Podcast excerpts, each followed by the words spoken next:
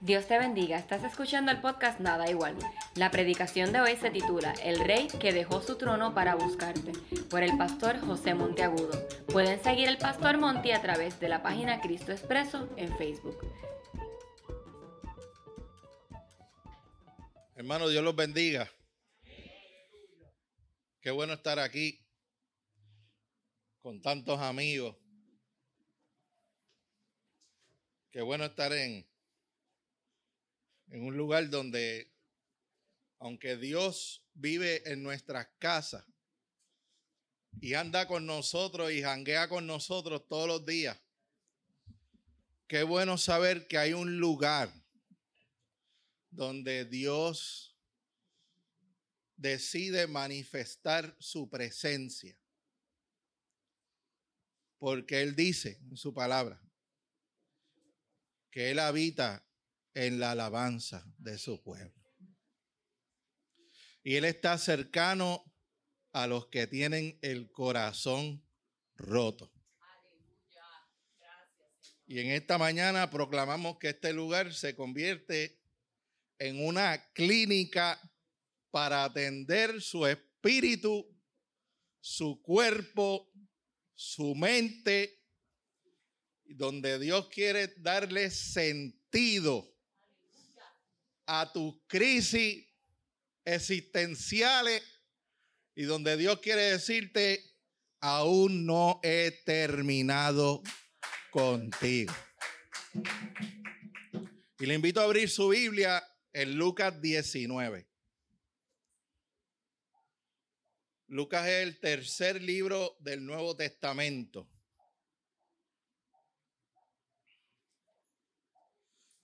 El famoso historiador bíblico,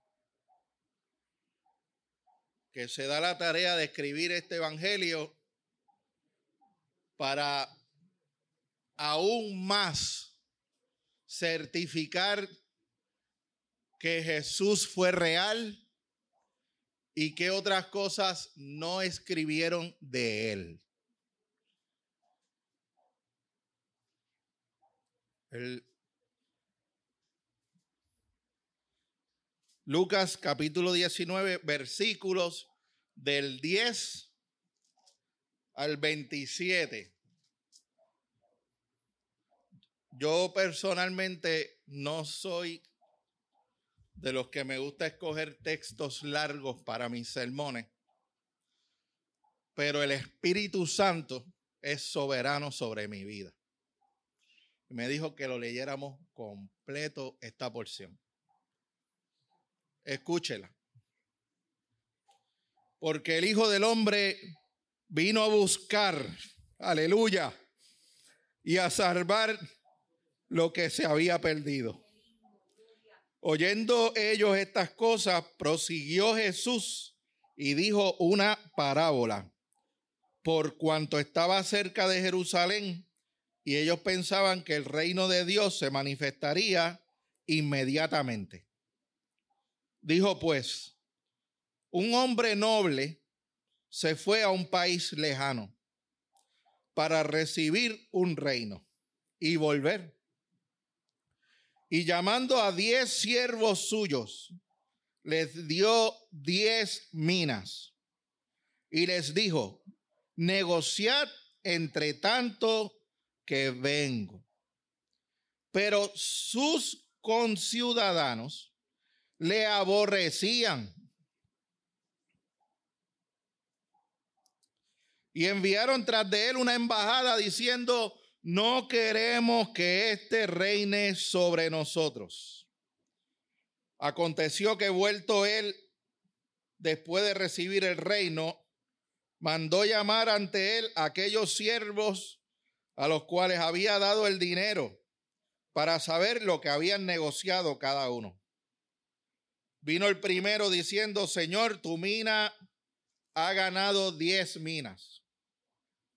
Y él le dijo, está bien, buen siervo. Por cuanto en lo poco has sido fiel, tendrás autoridad sobre diez ciudades. Vino otro diciendo, Señor, tu mina ha producido cinco minas. Y también a este le dijo, tú también sé sobre cinco ciudades. Vino otro diciendo, Señor, aquí está tu mina, la cual he tenido guardada en un pañuelo, porque tuve miedo de ti, por cuanto eres hombre severo, que tomas lo que no pusiste y ciegas lo que no sembraste. Entonces él le dijo, mal siervo, por tu propia boca te juzgo. Sabías que yo era hombre severo, que tomo lo que no puse y que sigo lo que no siembre. ¿Por qué pues no pusiste mi dinero en el banco para que al volver yo lo hubiera recibido con los intereses? Y dijo a los que estaban presentes, quitadle la mina y dadla al que tiene las diez minas. Ellos le dijeron, Señor, tiene diez minas.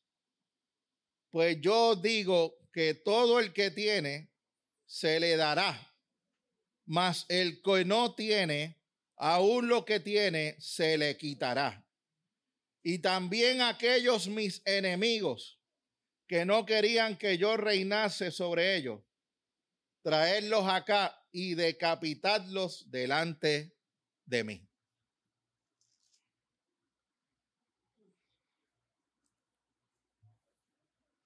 Todo un texto controversial que las iglesias no predican de él. Muchos porque no pueden entender que de la boca del maestro salió ese último versículo. Pero yo le voy a aclarar ahora que las parábolas son historias que revelan leyes espirituales y que revelan formas espirituales en las que Dios retribuye. En estos días falleció la reina Isabel. El mundo se ha detenido porque se murió la reina del mundo. Se pararon los torneos de golf, se detuvo, un silencio sepulcral. Ha habido una emigración de líderes a Gran Bretaña para dar el, más sentido pésame, el respeto, ¿verdad? Por esta figura pública. Y yo me puse a ver el viernes un documental de la reina en HBO, en donde ella la elogian porque desde sus principios tuvo 70 años en el reinado. Siempre fue la reina del rey, ¿verdad? Estuvo ahí. Siempre era una mujer elegante, con sus joyas, respetuosa. Siempre la utilizó el Estado para ver si podían atar lazos con Escocia, porque hay una historia ahí detrás, ¿verdad? Vea la película Braveheart y ya tendrá usted una idea de lo que pasó ahí. Pero nunca salió del Palacio de Buckingham, por lo menos que esté documentado a resolver algo. Y hoy yo voy a predicar de un rey que sí salió del palacio de él, que dejó su trono para buscarte, para salvarte y para decirte, tu vida tiene sentido eterno, porque de mí saliste. Por eso yo he titulado mi mensaje el rey que dejó su trono para buscarte. Y mi tema, permitiéndome aprender con Jesús cuáles son sus minas en mi vida y cómo evitar usar pañuelos para esconderlos. Y como ustedes ya saben, yo he dividido mi mensaje, pero esta vez lo he dividido en cuatro partes. No me voy a extender. La primera parte voy a hablar sobre los versículos del 10 al 13, donde se habla de la benevolencia del rey. La segunda parte, la embajada contra el rey. La tercera parte, las cuentas claras del rey. Y mi conclusión, evitando perder la cabeza por un error mío. Y lo primero que anuncio en esta mañana es que la agenda de Dios para tu vida es de bienestar. ¿Cuántos dan gracias a Dios por eso? Oye, sí. ¿Sabe? Eh, Dios sale de su trono y a diferencia de la historia de la raza humana, que cuando un César o cuando un rey salía de su país para ir a invadir y a destruir a otros y abusar de su poder, el rey del cielo sale del reino de él para usar su poder para bendecirte. Y hay que poner esos puntos sobre la ICE porque hay una gran diferencia entre reinar para abusar de otros y reinar para salvar a otros. Y Jesús sale de casa de saqueo y nos regala esta historia. Va rumbo a Jerusalén donde lo van a matar. Y se dispara una parábola como todo buen maestro. Y él habla de él de un hombre noble que va a un país a recibir un reino. No hay cosa que más me, me conmueva de mi Jesús que siendo el rey de reyes, viene a este mundo para dar su vida y para unos días después decirle a sus panas, a sus discípulos, a sus seguidores, todo poder me es dado en la tierra y en el cielo. Pero lo dijo después que murió. Eso está, está brutal, eso, ¿verdad?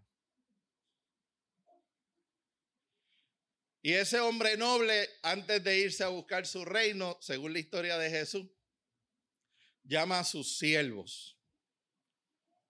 Quiero que sepa que siervo en ese texto bíblico es uno que fue esclavo antes, fue liberado por su amo, pero el, el, el, esclavo estaba tan encantado con las atenciones de su amo que quiso quedarse con su amo. So, ¿A cuántos Dios nos liberó de algo en alguna vez? Y nosotros decidimos voluntariamente estar en este lugar. Y Jesús dice que llama a diez siervos. Existe algo que se llama la numerología bíblica. Que este número 10 en la Biblia tiene que ver con la iglesia. ¿Se acuerdan de la parábola de las diez vírgenes? Y llama a estos diez y les dice, te voy a dejar estas minas, negocien con ellas en lo que yo vengo. En el tiempo bíblico una mina representaba 70 kilos de plata. Cuando yo venía para acá, yo me acordé de Judas, que aceptó 30 monedas que eso no pesa ni medio kilo. Y yo lo que quería decir esta mañana con esto es, Dios siempre te va a ofrecer algo mejor que lo que el mundo te va a ofrecer. Usted puede decirme lo que usted quiera, que está en las papas, que no tiene preocupaciones económicas, que usted en su casa de la alacena está llena. Y toda la vaina de las fiestas del mundo y toda la farándula y toda la fama. Pero lo que Dios ofrece siempre es mejor que lo que el mundo le ofrezca a usted. Y Él le da estos 11 libras de plata. Negocia con eso, papá. ¿Tú sabes lo que es eso? Que tú estás en la prángana y tú trabajabas para esta persona y de momento esa persona te liberó y te entrega una fortuna y te dice, mira, lo que yo vengo a ser rey, tu vida va a tener un sentido. Tú vas a ser una extensión de mí. Y yo quiero que usted entienda esto porque a Dios le importa mucho que usted se lleve esta mañana, que usted y yo somos una extensión de Él. Y le deja la mina y de momento me mete este texto bíblico de que sus conciudadanos, es decir, los judíos, le mandan una embajada diciéndole, no queremos que reine sobre nosotros. Cuando yo no era cristiano, yo le enviaba embajadas diarias a Dios. Yo te acepté como el salvador de mi vida. Pero como rey, eh, yo prefiero seguir siendo el rey de mi vida. ¿Y por qué yo digo esto? Porque es fácil aceptar a Cristo como Salvador, pero como Rey y Señor es otra cosa. Y cuando uno oye a Jesús mostrar estas figuras estas personas. Y uno se pone a reflexionar qué fue lo que hizo Jesús para que le digan, nosotros no queremos que tú reines sobre nosotros. Lo está enviando una embajada, un pueblo cautivo por César, que los explotaban con las contribuciones, que los crucificaban en las calles. Que prefirieron a César que a Jesús. Y yo también lo digo en esta mañana. Yo también quería que otro fuera rey sobre mi vida, que alimentara mis placeres, que alimentara mi ego, que alimentara mi sueño. Pero cuando yo vi esta parte de la historia, yo decía al Señor, Señor, qué ciego yo estaba. ¿Cómo yo no voy a querer un rey que sale de su palacio para buscarme y abrirme los brazos y decirme, te amo? Quiero tener una relación personal contigo. Y yo quiero que donde yo vivo, también vivas tú. ¿Cómo tú no vas a querer tener una relación con un rey así? Y Jesús hace eso y de momento me pone cuando Él regresa. Y esta parte es importante, mi pana y mi amiga que me escucha. Hay gente que vive día a día sin tener presente en el dashboard de su vida en el boletín de su vida, Cristo puede venir hoy. Y si viene, que me halle haciendo lo que Él me pidió que yo hiciera. Y vuelve el rey y llama cuentas. Estas minas representan las tres T de tu vida tu tiempo, tu tesoro y tu talento. Porque todo lo que somos y todo lo que tenemos, de Él lo tenemos.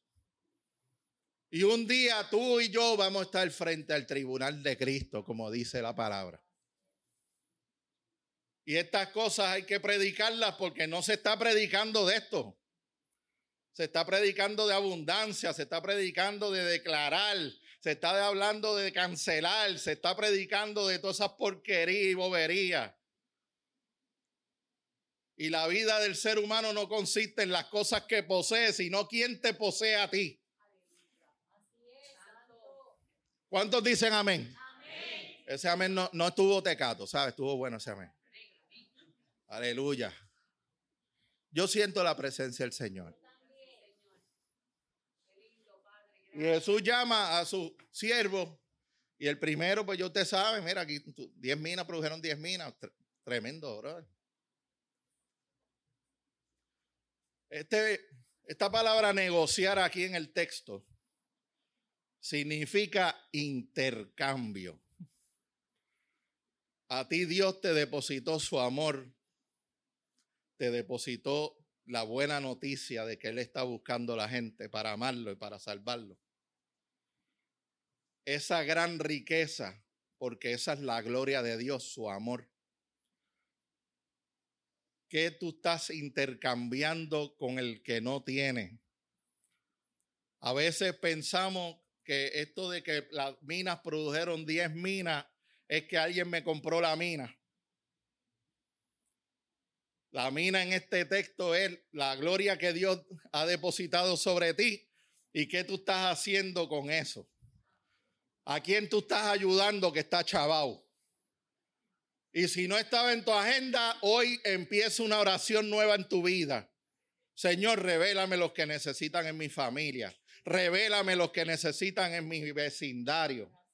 Revélame los que necesitan en la iglesia. Revélamelo. Tráeme su nombre. Y usted va a sentir la misma felicidad que siente Dios. Que le encanta ayudar a la gente desinteresadamente. Por eso me gusta que Jesús dice, un hombre noble fue a buscar un reino. Qué cosa más bruta, hermano.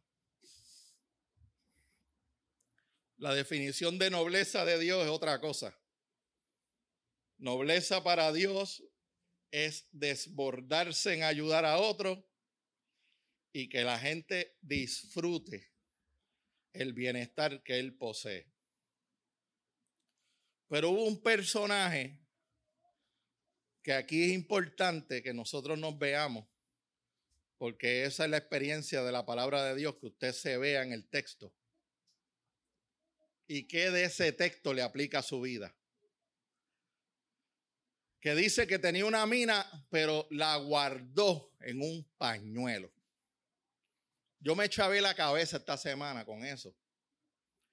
Oye, oye, 70 libras de plata no caben en un pañuelo.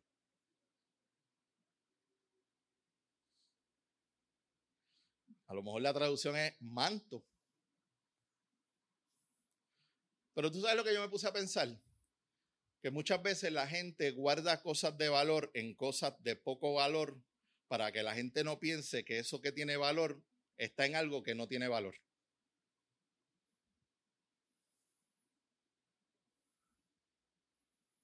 Y muchas veces nosotros vivimos vidas de pañuelo y tenemos una gran riqueza que Dios nos dio.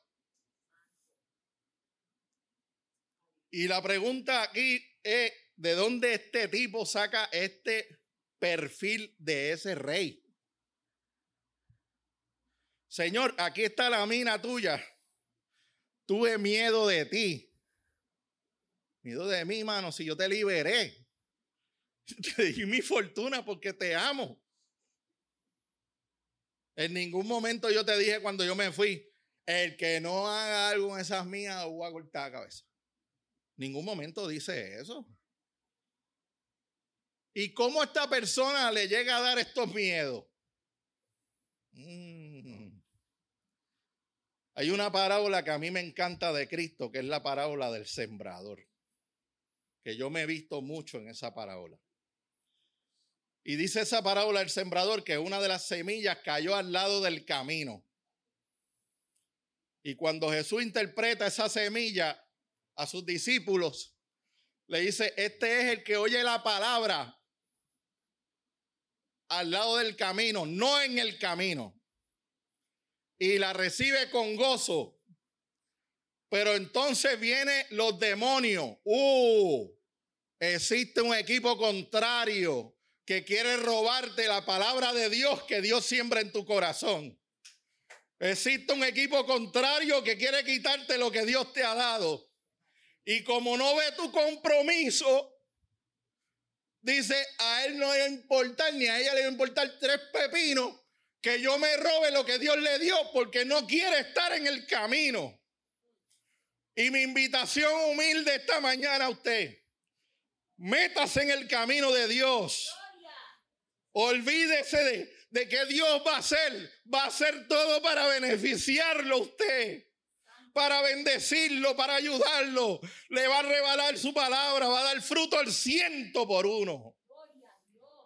Pero hay cristianos que quieren seguir al lado del camino. Y es hora de que nos metamos en la brecha. Es hora de que busquemos de Dios en serio.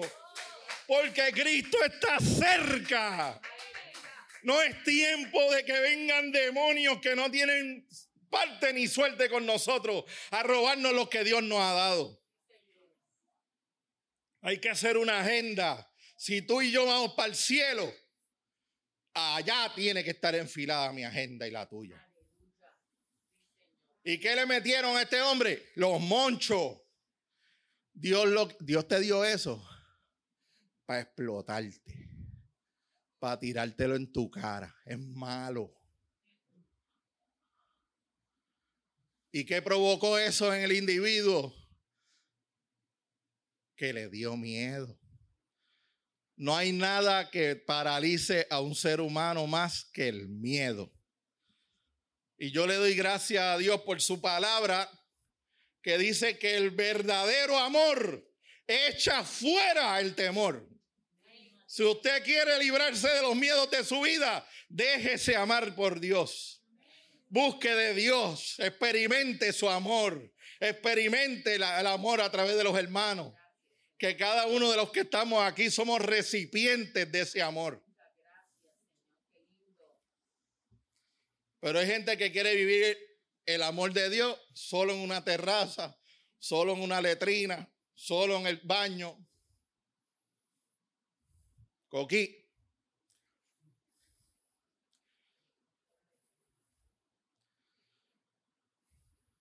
Y mira lo que le metieron. Mira, yo sé, esto está brutal, que tú pides lo que tú no das y que tú quieres cosechar lo que tú no siembras.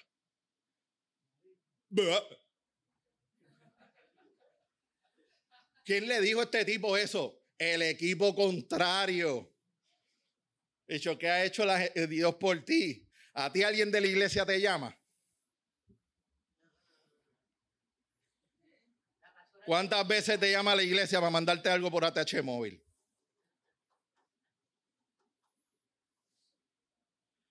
Y así empiezan los demonios a meter porquería en la cabeza de la gente y hasta cambiar la palabra de Dios que tú tomas lo que no... ¿Y quién te dio a ti esa mina? Si no fue el rey que te liberó. Y la guardé en un pañuelo. ¿Qué es el pañuelo en tu vida? Aquel lugar donde tú le pasas más tiempo sustituyendo el tiempo de Dios.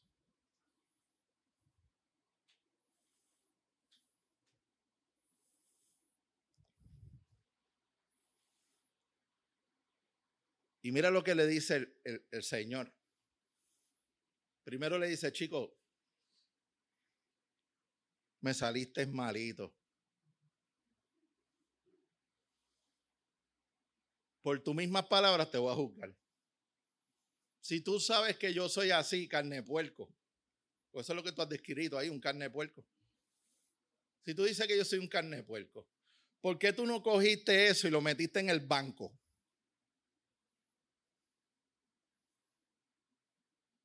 Para que ganara intereses. ¿Y qué es el banco en esta historia? La iglesia.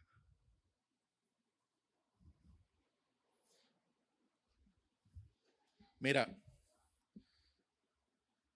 Dios sabe que dentro de este bonche y de la iglesia mundial hay gente cobarde.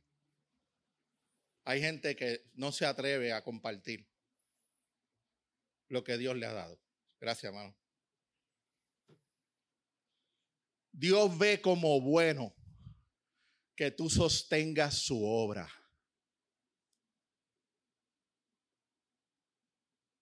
Eso para Dios es algo bueno. Y yo le doy gracias a Dios por esta iglesia. Porque aquí nadie predica de prosperidad ni de lotería cristiana. Mete diezmo que te va a llegar el 20 y el 30%. Nadie está en ese canal aquí. La ofrenda es un acto voluntario. Yo nunca había oído eso en ninguna iglesia en mi historia de mi vida. Esta iglesia de verdad que es especial. Le damos gracias a Dios por nuestros pastores. Pero cuando tú dices, Señor, yo no, no me tiro todavía a compartir un Dios te bendiga a nadie. Pues mira, sostén mi obra. Trae tus ofrendas y tus diezmos. Y para que haya alimento en mi casa. Para que los pobres puedan venir a mi casa y encontrar sustento. Y para que la gente pueda decir, en esa casa, Dios me bendijo. Y cuando tú llegues acá arriba, yo te voy a decir, gracias, gracias por tu ofrenda y por tus diezmos. Mira, llegó la familia López, llegó la familia Rivera, llegó la familia Márquez, llegó la familia Marrero, llegó la familia Tiagudo. Señor, ¿y cómo fue eso? Porque un día estaban arrollados y se les dio una comprita gracias a tu ofrenda y a tu tiempo. Yo voy a concluir con esto, este mensaje que ha sido bien bueno y bien claro, bien rico. Lo que Jesús hace con el que tiene uno, ya ustedes lo saben.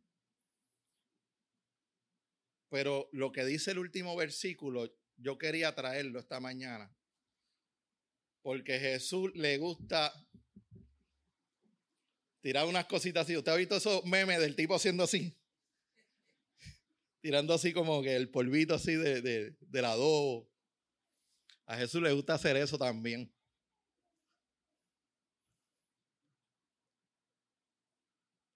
Cuando tú decides que tú no quieres que Jesús sea el rey de tu vida, Jesús decide eliminar los criterios en tu vida que te hagan pensar que Él es una buena alternativa en tu vida.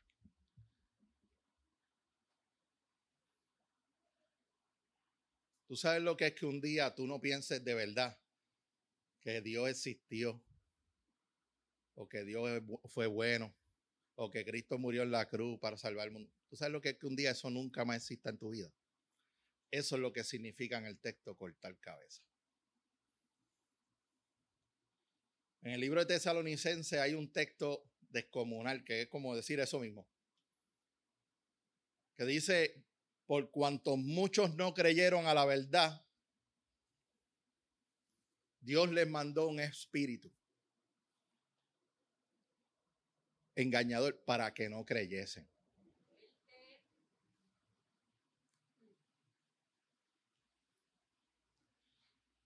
Pablo en sus cartas dice que Dios les entrega una mente reprobada. Mira, tú tienes jefe, olvídate, hermano. Este, ¿Qué voy a hacer? Yo estaba ahí tocando, tocando, tocando, tocando, tocando. Te enseño mis marcas, te enseño mi cruz, te enseño, mira, tú sabes, yo, yo pagué la deuda. ¿Qué, qué estamos hablando? Yo tiro el puente, yo paso maní, yo hago esto, yo que no quiero saber de ti. Está bien.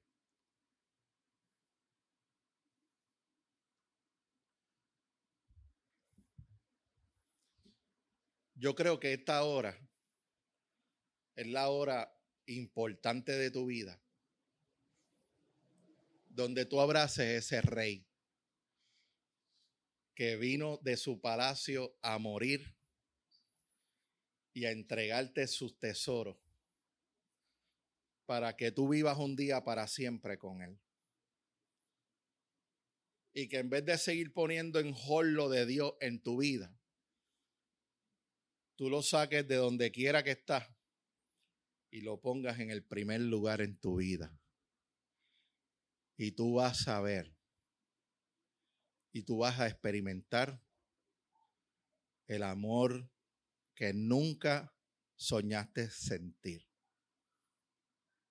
Un amor que está dispuesto a morir por ti, aún sin tú haber nacido.